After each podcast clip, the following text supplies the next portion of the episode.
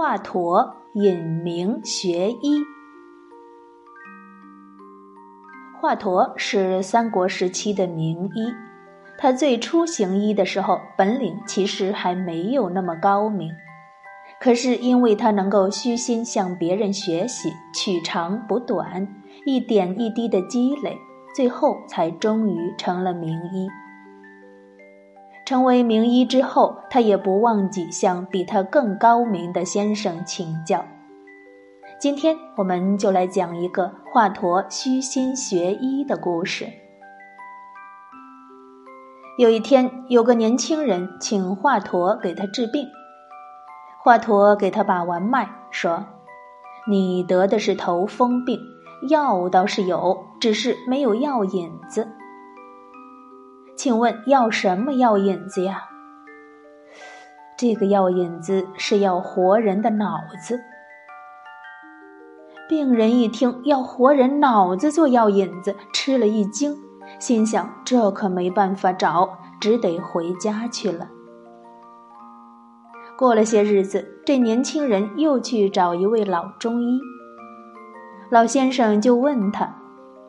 你这头风病找别人看过吗？年轻人说：“我找华佗给看过，他说要活人的脑子做药引子，我没办法呀，只好又来找您。”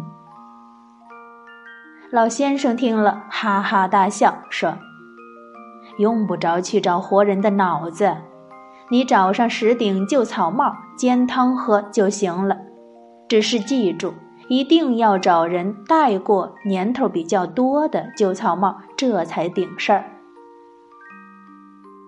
病人于是就回去照着做了，果然药到病除。有一天，华佗在行医途中又碰到了这个年轻人，见他生龙活虎的，不像是有病的样子，就问道：“哎，年轻人，你的头风病好了吗？”年轻人笑着回答：“是啊，是啊，多亏了一位老先生给我治好的。”华佗赶紧问他吃的是什么药，用什么做的药引子。年轻人回答他：“老先生让我用旧草帽煎汤喝。”华佗一听，连忙问：“那位老先生住在哪里？”年轻人就告诉了华佗。华佗回家一想，别人积累了多少年的经验才得到了秘方，哪里会轻易传授给别人呢？我只有到他的门下去求学才行。于是华佗就装扮成一般求学人的模样，跟着那位老中医当学徒，这一学就是三年。有一天，老先生外出治病去了，华佗和师弟同在屋里炼药。这时候，从门外走进来一个大肚子病的人。啊，大肚子病的人，走进来一个大肚子病人。只见他肚大如箩，腿粗如斗。病人说是特意来找老先生治病的。师傅不在家，华佗的师弟又不敢随便接待，就叫病人改日再来。岂料那病人苦苦哀求：“求求先生了，帮我治一下吧！我家离这里很远，我来这一趟特别不容易。”这时候，华佗走了出来，他见病人确实病得很重，不能再拖延了，就说。这样吧，我来给你治。你拿二两砒霜，分两次吃，记住可不能一次都吃了。病人接过药，连声道谢，然后就走了。病人走了以后，师弟埋怨华佗说：“你可知道那砒霜是有毒的？你把人家吃死了，可怎么办？”华佗说。此人得的是骨胀病，必须得用毒攻，这叫以毒攻毒。师弟却说：“说得好，治死了你担待得起吗？”华佗笑了，说：“不会死的，出了事儿我担着。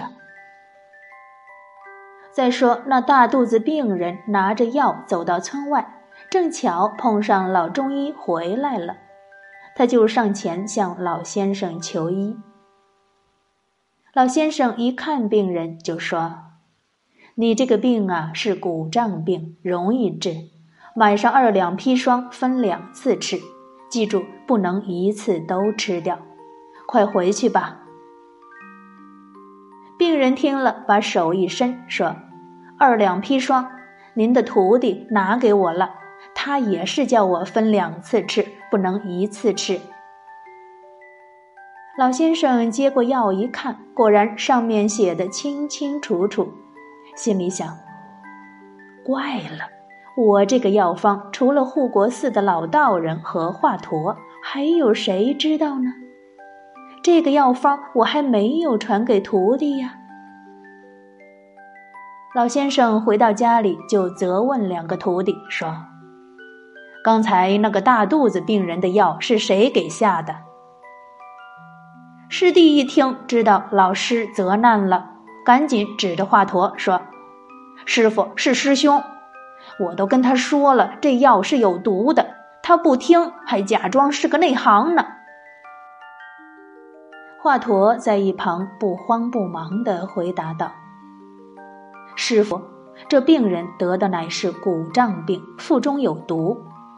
砒霜虽也有毒，但是以毒攻毒，病人吃下肚去有益无害。”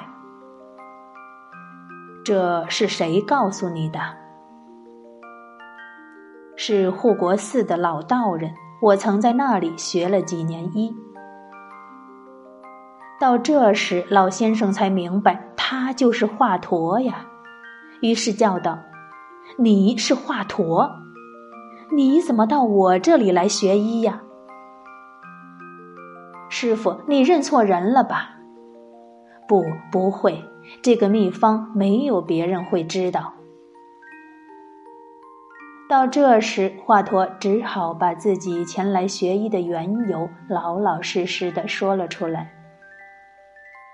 老先生听华佗说完，一把抓住他的手，说：“哎呀，你已经声名远扬了，还肯到我这穷乡僻壤吃苦头做学徒，真是难能可贵呀。”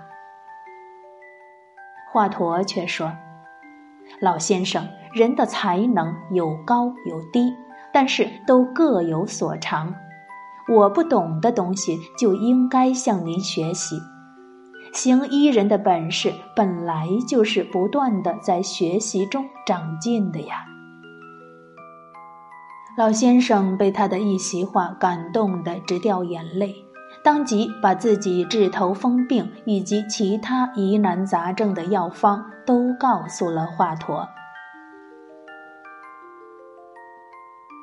好了，今天的故事就讲完了，小朋友们晚安。